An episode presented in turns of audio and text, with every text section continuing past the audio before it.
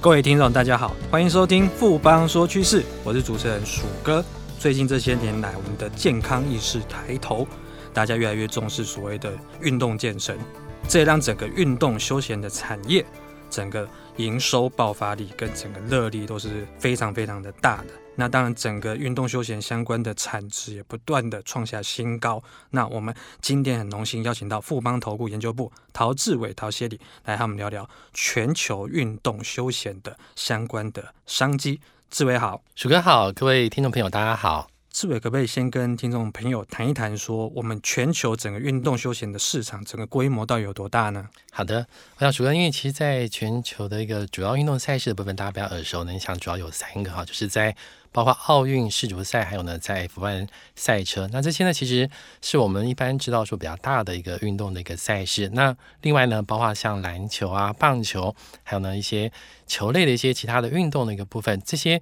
热门的一个运动赛事呢，我们发现这几年呢，只要在赛事举办的一个前后呢，都会带动民众的一股运动的一个风潮。那上呢，以国际调查机构的一个预测来看，大概全球每年的一个运动休闲市场的一个商机的一个部分，将近呢有一点五兆美元。其中呢，又以美国市场呢，它的比例呢是最大的。那美国大家也知道说，他们运动的风潮呢是相当的一个热络。它每年呢，在整体来讲，在运动市场就可以创造呢将近有四千八百亿美元的一个商机。那我们整个所谓的国际大厂，当然有我们熟知的有一些，比如像 Adidas 或是 Nike 这些国际大厂，他们是如何运用这些热门的运动赛事，他们在进行或是前后。来进行所谓的一个品牌的促销，来抢占整个市场的商机呢？我想谈到这些国际品牌大厂的一个运动那个商机的部分，我们从明年即将举办的奥运来看，就可以做一个蛮适当的一个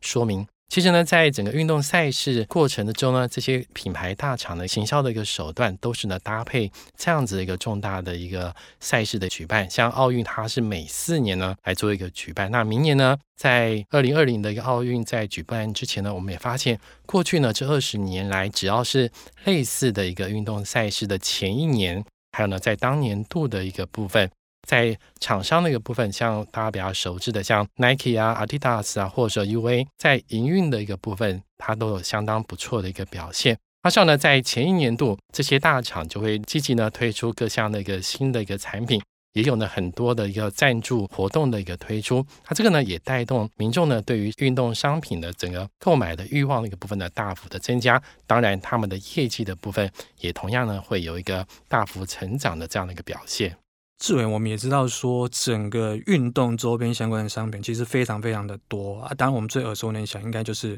可能就是像是运动休闲的机能衣，或者是说一些鞋子、运动鞋相关方面。那可不可以举一些例子跟我们谈谈，说有哪些主要的运动相关的商品，它的产值跟它整个的算是技术发展的状况，跟大家说一下。好的，像鼠哥就从您刚刚提到的在运动服饰，还有在运动鞋的部分呢，我们就分别针对这个呢来做一个举例的一个说明。在运动服饰的一个部分，其实根据研调机构的一个调查，大概全球运动市场在规模的部分，二零一八年呢将近有两千亿美元这样的一个市场的一个规模，而且呢在年复合成长率的部分，大概呢都稳定在三到四 percent 之间。未来五年呢，甚至说在成长率的部分可以进一步呢拉到将近五到六 percent 这样的一个状况，这样的一个运动服饰的一个推动之下，这几年呢，大家应该发现很多所谓的机能性的运动服，它的流行的浪潮呢，是一波一波的一个带动。那以前呢，我们在运动服饰的一个部分，只强调说它只要穿的舒适，或者呢有一些吸汗的这种基本功能就好了。但是这样的一个基本功能，其实在过去这七八年来，它它其实出现了相当大的一个改变。我们现在呢，要求的运动服的部分，不但呢希望说它有弹性，它希望呢还有排汗，甚至呢透气的一个相关的一个功能。也就是呢，在这样的一个趋势之下，一些所谓的复合纤维布料所带动的功能性机能运动服的部分，这边呢也是成为目前市场的一个流行的一个主流。不过呢，我们如果往未来的一个趋势呢继续来看的话，类似的一个运动服饰，它未来可能会发展出一些，包括像防电磁波、抗紫外线，甚至呢，在整个轻薄的一个情况下，还是可能维持一个保暖这种多功能的一个机能。未来在休闲以及运动的一个场合，它在那个比例呢会越来越多。那另外一种趋势呢，实际上是跟智慧化发展呢是有关的，也就是我们知道一些智慧穿戴的一个装置的一个部分，也会跟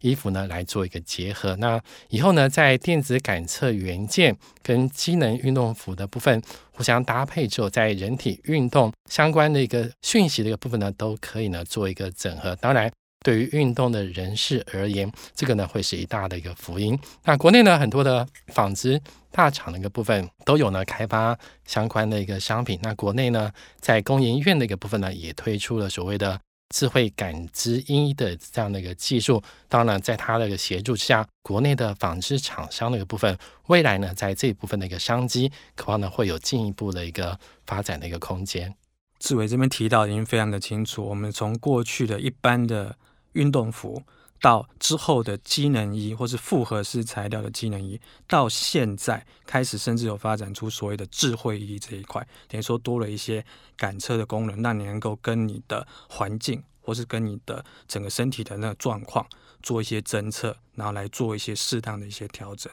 这是随着科技的发展越来越清楚的一个进步的一个趋势。那除了就是我们。所谓的运动服这一类之外，那当另外一块大的市场是运动鞋，那这一块的发展又是怎么样子呢？好的，像运动鞋也是我们在运动的过程中，其他比较留意的一个产品。那其实全球在鞋类的一个市场的部分，每年呢大概都是两到三 percent 的一个成长的一个速度。那其中呢又以运动鞋它的成长的幅度呢相对比较大。最主要呢是在人口众多的一些国家，像中国、印度，还有呢像南美的巴西这些国家，它的在运动鞋的一个成长的一个幅度的部分呢相当的一个可观。那目前呢在全球。运动鞋市场的规模呢，将近呢有五百亿美元。它也市场预估说到二零二五年，在整个规模的一个部分，几乎都在成长一倍的这样的一个状况。那当然，在运动鞋的部分，其实大家都比较耳熟能详。那当，主要的大厂的一个部分，也是呢